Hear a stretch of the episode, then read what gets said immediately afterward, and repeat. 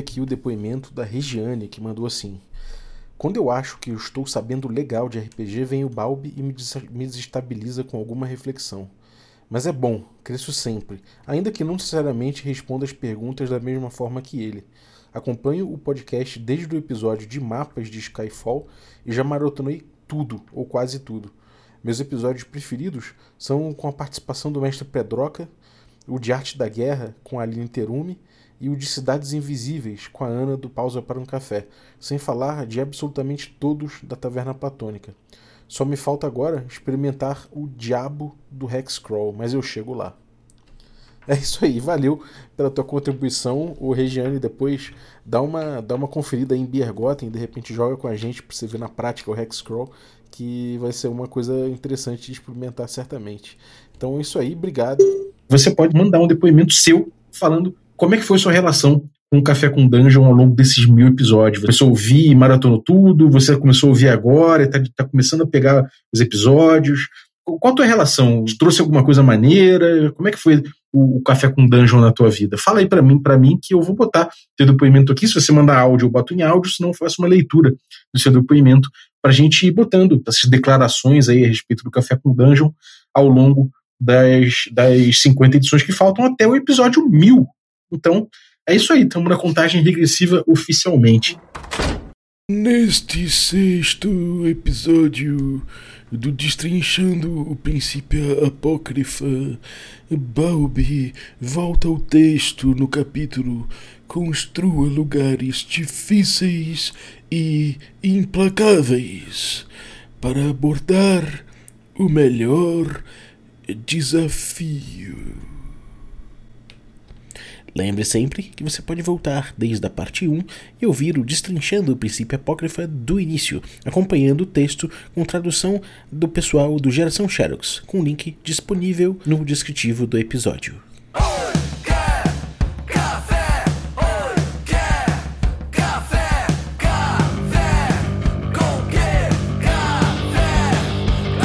Bom dia, amigos do Regra da Casa. Estamos aqui para mais um Café com Dungeon na sua manhã com muito RPG. Meu nome é Rafael Balbi e hoje eu estou aqui bebendo o meu delicioso café Ovelha Negra, purinho, sem dejetos industriais, feito por pequenos produtores, uma torrefação aqui do lado da minha casa, muito legal, cara, muito gostoso. Qualidade de vida, né? Se você quiser fazer que nem eu e dar uma olhada no, no princípio apócrifo enquanto bebe um café delicioso desse, chega lá em ovelhanegracafés.com.br e utiliza o cupom Dungeon Crawl, tudo maiúsculo, que você consegue um desconto. Se você quiser um desconto ainda maior, você pode se tornar um assinante do Café com Dungeon, que eu te passo pessoalmente né, um cupom melhor ainda para você ter um abatimento ainda maior e beber o café Ovelha Negra ainda mais barato. Então chega lá em picpay.me barra café com dungeon, a partir de 5 reais você já se torna um assinante. E aí, além de ajudar muito o podcast, você participa de sorteios dos nossos parceiros e recebe conteúdo extra, além de participar de um grupo muito foda, uma comunidade da qual eu tenho muito orgulho no Telegram, que troca ideias sobre RPG, discute RPG com profundidade, com respeito e com muita, muitas ideias é, diferentes entre si. Então cola aí, picpay.me barra café com dungeon.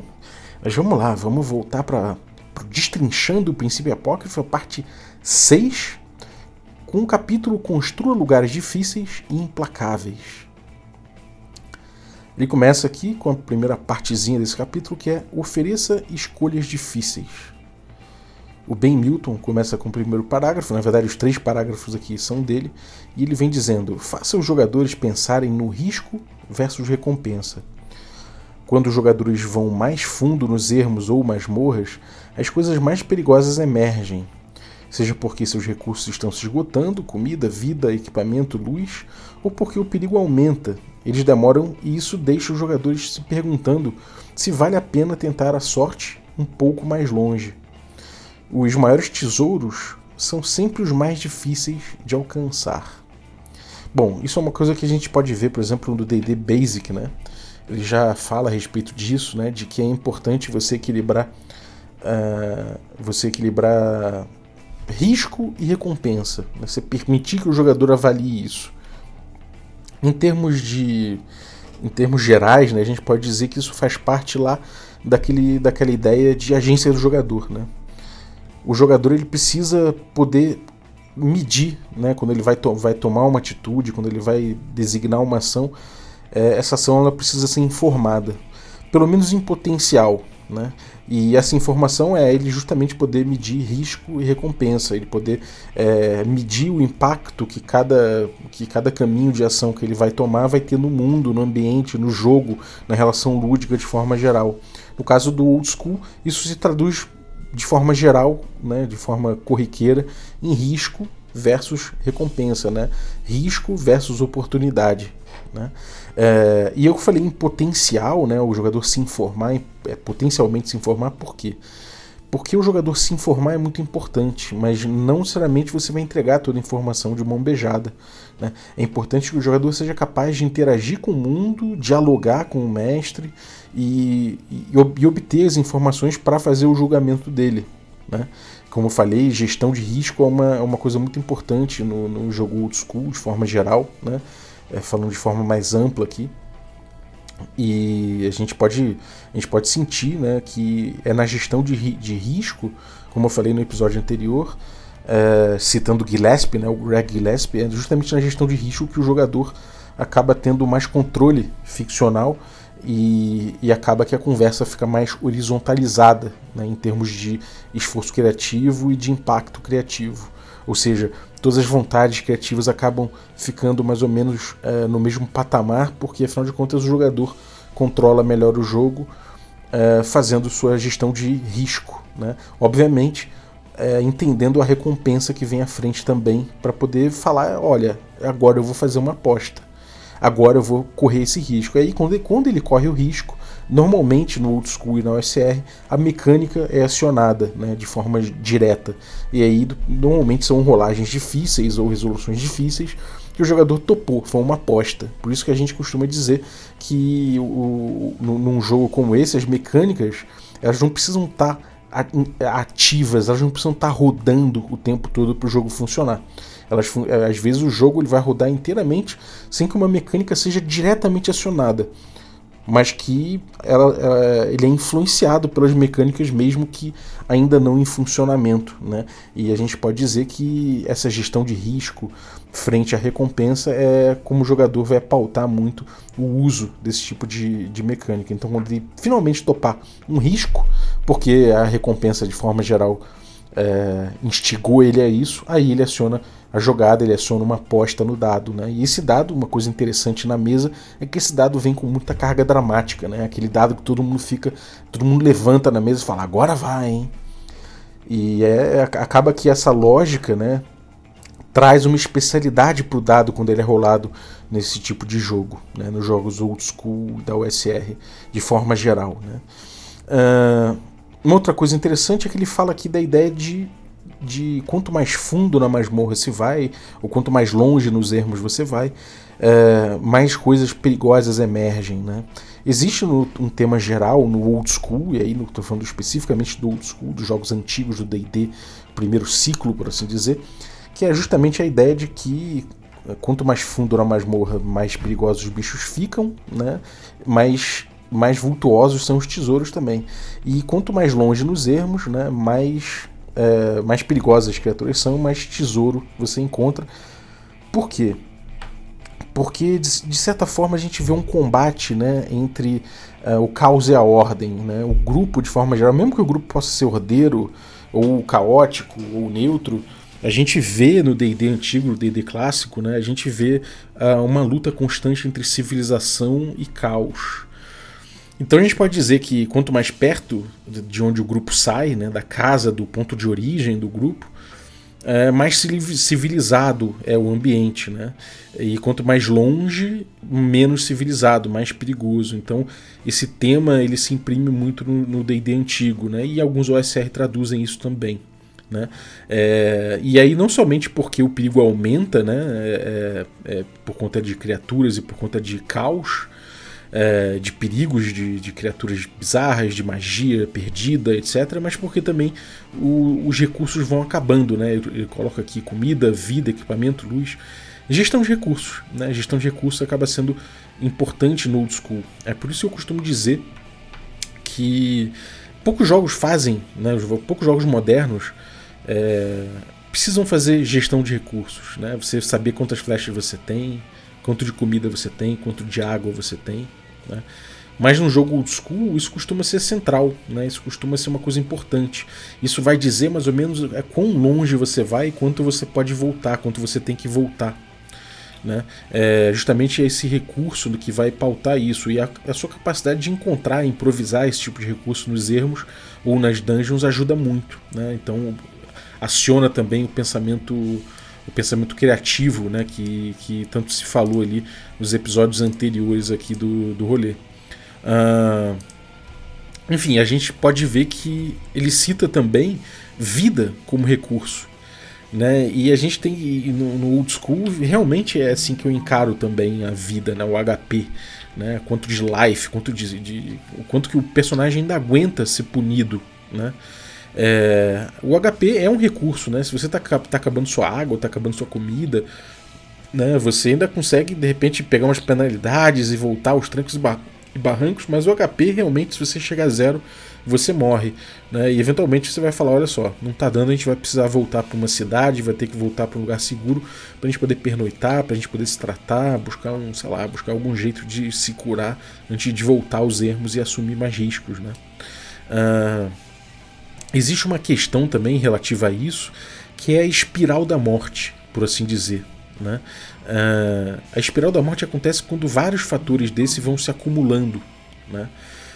É, você começa a perder água, começa a perder comida, e aí você vai caçar e se mete num problema, perde HP numa luta, e aí, enfim, esse tipo de coisa vai empilhando, e quando você vê, você está com muitas, muita, muitos problemas em torno de você, e é o suficiente para você não conseguir voltar para a cidade né? Às vezes você vai passando pelos ambientes, vai tendo encontros aleatórios que você não esperava, né? E, e isso é uma questão importante para você para você levar em consideração, né? Olha, estou longe o suficiente, no caminho de volta ainda tem perigos, né? É, então isso também faz parte dessa gestão de recursos desse tipo de jogo. Inclusive se você se der bem, pegar tesouro. Né? Uma vez que você pegou tesouro, você precisa trazer o tesouro de volta para a civilização, mas como é que você faz isso com tanto peso? Né? É, como eu falei também no, no, episódio anterior, o peso no old school, de forma geral, no DD clássico, pelo menos em alguns jogos da OSR, uh, é, o peso é calculado em moedas, né? porque é, o tema da moeda, do tesouro, é muito central em vários tipos desses jogos aí, como a gente pode, como a gente pôde ver no episódio anterior. Então, é, você voltar com tesouro é um desafio por si só, né? E isso pode, pode facilitar né, essa espiral da morte, por assim dizer. E de forma geral, né, ele tem razão que os maiores tesouros são sempre os mais difíceis de alcançar. Ainda que isso não seja necessariamente uma regra, mas é alguma coisa que ajuda a gente a construir o desafio. Né? Eu, eu tenho uma campanha de Hexcrawl que foi muito experimental lá no Perdidos no Play, o Ouro e Glória, muitos de vocês eu sei que acompanharam, né? Mas a gente fez esse teste, eu, Carlinhos Malvadeza, uma galera, a gente pôde fazer esse, esse teste desse Hexcrawl, né? Baseado no, na Rule Cyclopedia. E eu lembro que um dos feedbacks que o Carlos trouxe para mim foi o seguinte: ele falou, cara, é, o jogo tá muito opressor.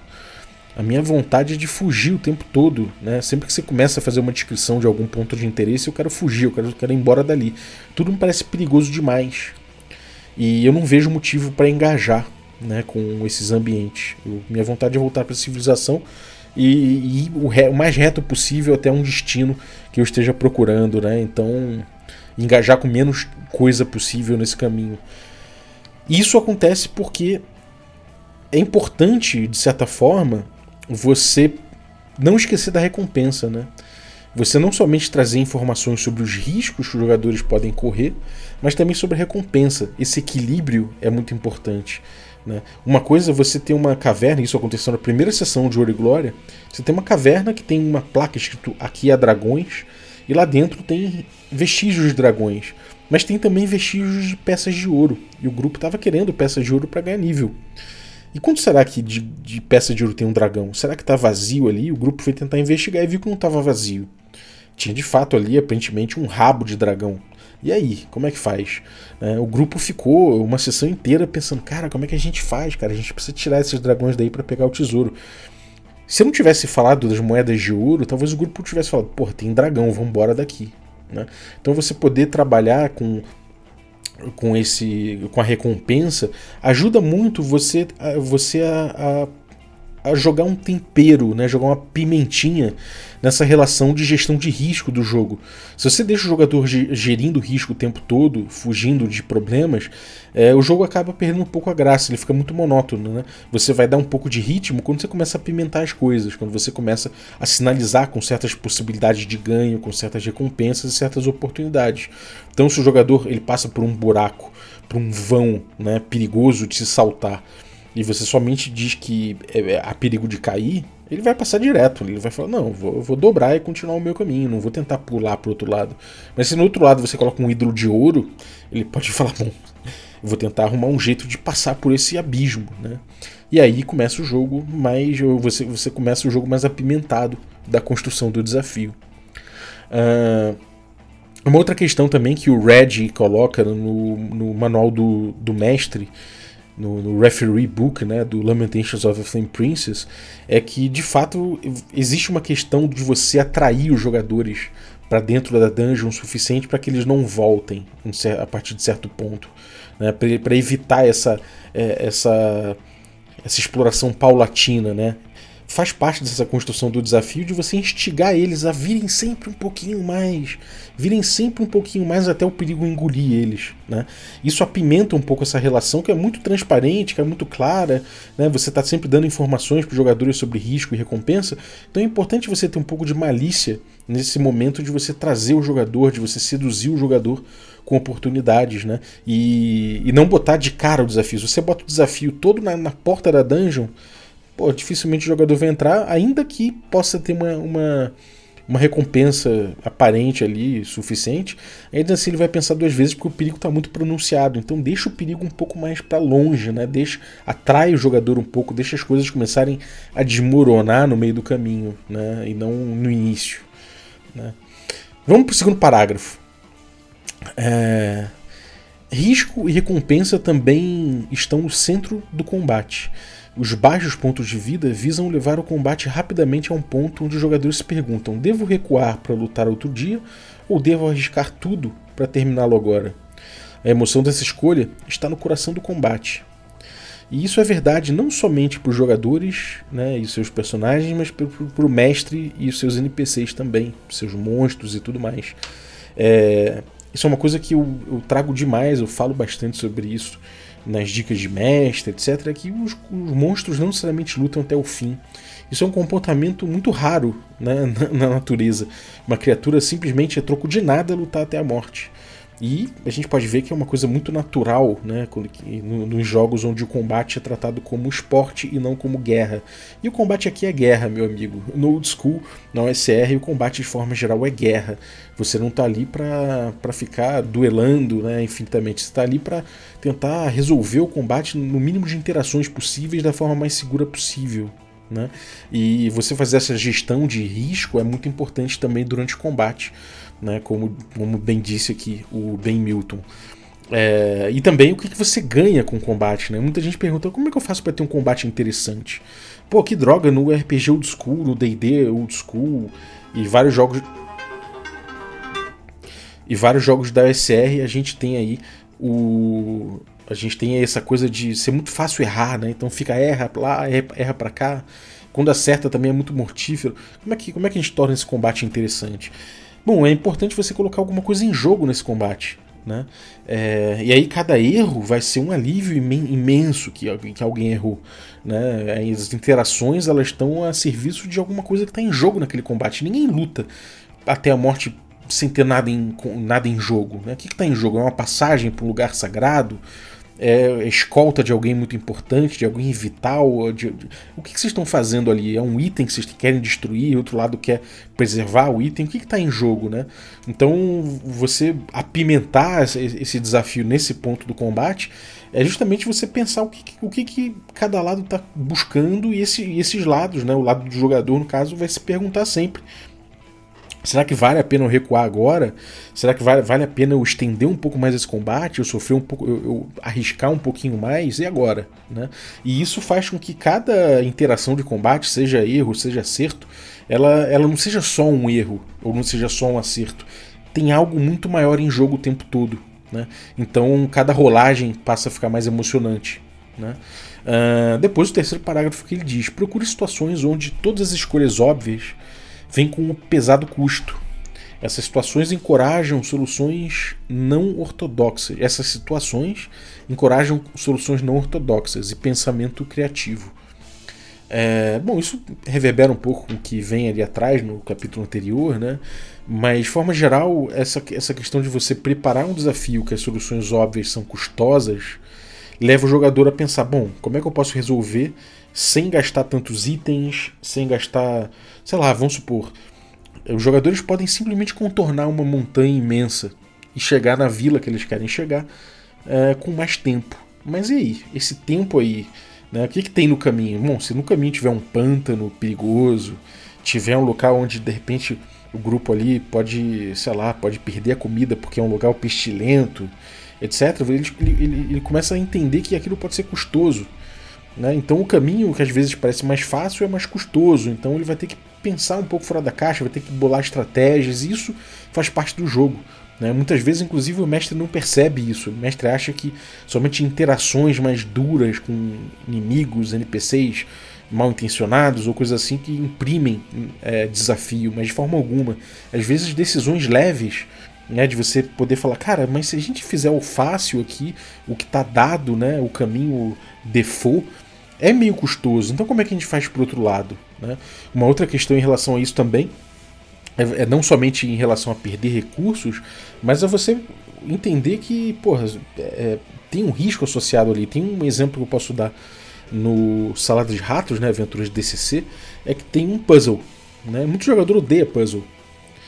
Se você resolver o puzzle, por outro lado, né, e, é, e tem um timing, um timer, né, na verdade, para você resolver esse puzzle, é, e aí você não tem rolagem a fazer, você vai, você vai estar com o puzzle na sua mão para resolver. É, o jogador vai tentar resolver aquilo. Se ele não resolver aquilo, e aí fica meio claro, porque quanto mais o tempo vai passando, duas estátuas de mulheres amazonas imensas e parrudas e cheias de armas, eh, essas estátuas vão rachando, né? Então fica bem claro que falhar no puzzle ou passar o tempo do puzzle, ou sei lá, ignorar o puzzle, vai levar aquelas, aquelas estátuas a se animarem e lutarem contra o grupo aquilo ali é o caminho normal. Você simplesmente abre a porta, dane-se o puzzle e enfrenta as, as, duas estátuas. Mas isso é custoso, tá claro, né? É, são estátuas imensas, parrudas e pedra e dentes trincados e lanças e não sei o que. Então, pô, o jogador fala, cara, é, o, eu acho melhor me empenhar aqui em tentar resolver isso aqui da melhor forma possível. E aí, aquele puzzle, que normalmente é uma coisa chata, né? Ele tem um timer, ele não vai demorar tanto e vai ser uma coisa pontual, vai ser uma coisa rápida e que pode apontar para um caminho mais tranquilo de passar por aquilo. Tem, tem grupos que ainda pensam em outras opções, que é tentar imobilizar as estátuas antes delas quebrarem. Então, antes de começar o puzzle, eles tentam imobilizar as estátuas de algum jeito, ou utilizando alguma, algum recurso que eles conseguiram, ou tentando pensar fora da caixinha, e tentam é, impedir as estátuas de agirem caso eles falhem no puzzle. E aí eles podem ganhar mais tempo, podem, sei lá. Enfim, é sempre importante você apresentar que o, caminho natural das coisas é o mais difícil. E aí você estimula os jogadores a buscarem outras soluções. Né? É, essa, essa parte oferecer escolhas difíceis, né? Eu acho que eu acrescentaria aqui, de forma geral, que é, é importante você pensar que é, escolha difícil não, não somente é, é, somente nesse, nesse patamar, né? Existem, existem escolhas difíceis que você pode trazer a, a, todo momento, né? Às vezes, às vezes o jogador falar que, que bom, eu vou, sei lá, tô num hex crawl, né? Eu vou tentar subir uma, um paredão, né? Olha, o, o risco não necessariamente é atrelado à vida do personagem. Mas bom, você vai se balançar numa corda, num penhasco, pode estar ventando muito. Você pode descobrir a chance de estar ventando bastante, dependendo do clima do dia, e falar, cara, teu equipamento ele tá balançando, você mesmo tá balançando, a tua mochila tá te atrapalhando. E aí, cara, você tá num. Mas você não fala isso conforme vai subindo. Você vai descrevendo isso, mas você bota o ultimato para ele quando ele estiver numa situação crítica. Você fala, cara, agora você tá num ponto que descer é um pouco complicado, subir é um pouco complicado, você tá vendo que a mochila tá pesando e balançando ao vento. Seria, eh, tipo, seria mais, muito mais seguro você é, não ter mochila nenhuma, não ter esse peso. O que, que você faz? E se ele continuar, pode ser que ele perca essa mochila, pode ser que ele perca itens da mochila. E aí você pode botar escolhas difíceis. Se ele insistir, pode ser que ele perca a ração. Né? Ele pode estar amarrado ali, ele mesmo, com o corpo dele amarrado e não perder nada, mas a mochila dele pode cair, uh, rações, água, itens, flechas, né? Então você começa a botar escolhas difíceis não necessariamente relativas à vida dele, mas também aos itens dele, né? E se a gente está falando de um hex crawl, de um, de um dungeon crawl, os itens, o quanto ele tem de itens, o quanto ele guardou, vai dizer o quão, quão longe ele pode ir ou não, né? Então isso é muito importante. Depois eles trazem uma parte interessante também, que é subverta suas expectativas. E aí vem o David Perry, ele fala o seguinte: é inevitável que os jogadores tenham conhecimento sobre elementos de fantasia da cultura pop. Insira monstros comuns, locais e situações com suas próprias reviravoltas exclusivas para surpreendê-los. Isso incentiva os jogadores a explorarem essas diferenças e resolverem novos problemas com os quais eles não estão familiarizados. Né? Isso é uma coisa interessante que o DCC fala muito bem. Né? O DCC faz isso muito bem, não somente com dica de como mestrar isso, mas é, de como você pode subverter essas expectativas. Né? São até às vezes a cor um, dos goblins, né? goblins vermelhos, que, que, que, que, isso quer dizer? Você já acabou com a minha expectativa de Goblin de um tipo específico. Porra, esses vermelhos são o quê, né? Que nem aquele negócio da mosca, né? Você pega uma mosca comum, é uma moscazinha. Agora você pega a mosca varejeira, né? Ela tem aquela cor metálica. Porra, que mosca é essa, meu irmão? Fica ali que nem um beija-flor. Porra, que porra é essa? Então você já fala, pô, essa mosca já é mais bizarra, né? Então, tipo, você botar um kobold vermelho, um kobold, porra, sei lá, um kobold aquático, a galera já fica, que porra é essa, né? Já, você já vai brincando um pouco com isso. Não somente isso, mas de repente brincar com, com tropos de que, bom, sempre um orc é maldoso, não sei o que. Não, você pode mudar. Um indivíduo orc ele pode ser diferente de repente. Depende da tua cosmologia de forma geral, mas acho que não, não, você pode sempre subverter esse tipo de coisa, né? É, como o próprio, o próprio Gygax fez no, no Keeper the Borderlands, né? Tem lá um momento em que se encontra uma caverna, na, na caverna, no, nas, nas, cavernas da loucura. Tem um momento que o grupo pode encontrar uma, uma família orc, né? De mulheres indefesas e crianças né, indefesas ali. E aí, que o grupo, o grupo chega armado naquela situação, o que, que o grupo vai fazer? Enfim, é, isso é uma coisa, uma coisa que de certa forma subverte um pouco o que se espera, né? Algumas reviravoltas, algumas coisas assim. Tem também um gerador muito interessante do próprio Reggie, né? Que é o criador de o gerador de criaturas exóticas. Não me lembro o título agora, mas vale a pena buscar porque ele tem tabelas, né? Que geram criaturas muito diferentes entre si e muito diferentes, muito diferentes das, das expectativas, né? E ainda tem aquela coisa de, cara, tem uma hidra. A gente sabe que corta a cabeça da hidra se botar fogo no pescoço não volta a cabeça, né? A gente sabe que o fogo é ponto fraco da Hydra. Mas se você bota uma Hydra que é outro, outro ponto fraco, né? Se você bota um Beholder que não consegue ver uma flor, vocês devem saber essa referência de onde é, né? Enfim, você poder brincar com esse tipo de coisa é, permite que você crie todo um, um, um, uma necessidade do jogador é, largar um pouco essas referências que ele tem, né? E de certa forma, eventualmente até utilizar mesmo. Falar, cara, é, por acaso essa hidra aqui é com fogo mesmo que você faz, é o, é o rito tradicional. E aí não tem problema também, né? É, você não separa tanto o jogador do personagem, né? Como eu já falei no episódio anterior, é uma característica do estilo old school, né? Você é meio que um, o seu personagem é um proxy seu no mundo de aventura. Então também não tem um problema nisso. Mas você apimentar o jogo, você pode fazer. Para você apimentar o jogo, você pode dar essa, essas subversões de expectativa que eu acho que são interessantes sim. Concordo bastante com o Perry nesse ponto. Né? E depois ele fala: crie desafios com múltiplas soluções. Mas nessa parte aqui eu vou deixar para o próximo episódio, né? Já, já me alonguei aqui, mais de meia hora aqui de episódio. Eu vou deixar esse crie desafios com múltiplas soluções, porque ele vem complementado pela outra parte aqui que fala e desafios sem respostas, ou seja, ele vai falar de desafios com múltiplas soluções, que você pode trazer algumas opções de resolução previamente estipuladas, mas também alguns desafios que nem isso tem e que você vai ter que deixar o jogador contar com a própria criatividade para resolver. Mas isso a gente vê no próximo episódio aqui do Destrinchando o Princípio Apócrifa, beleza? Uh eu quero agradecer você que ficou vindo aí até agora, né? O, esse rolê do Princípio Apócrifa, não somente esse episódio, mas os outros também. Espero que você tenha curtido, esteja curtindo, né? Esse, esse, esse destrinchar. Eu gosto muito de fazer esse tipo de episódio, então tamo junto se você curtiu. Se você tiver alguma crítica, pode mandar também, né?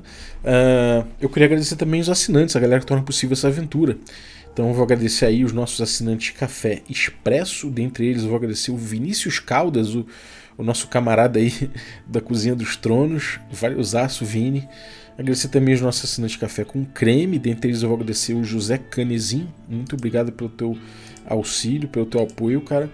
E agradecer também os nossos assinantes café gourmet, e são eles aí o Erajon Barros, o Playmo Lens, o Apate Brito, o Diego Sextito, Rafa Cruz, Abílio Júnior, Denis Lima, Jean Paz, Franciola Araújo, Bruno da Silva Assis, Caio Messias Cavazana, Pedro Cocola, Erajon Barros, Léo Paixão, Rafa Garotti, Jarbas Trindade, Felipe Escosteg, Germano Assis e Rodrigo Freitas. Galera, muitíssimo obrigado pelo apoio de vocês, um abraço e até a próxima.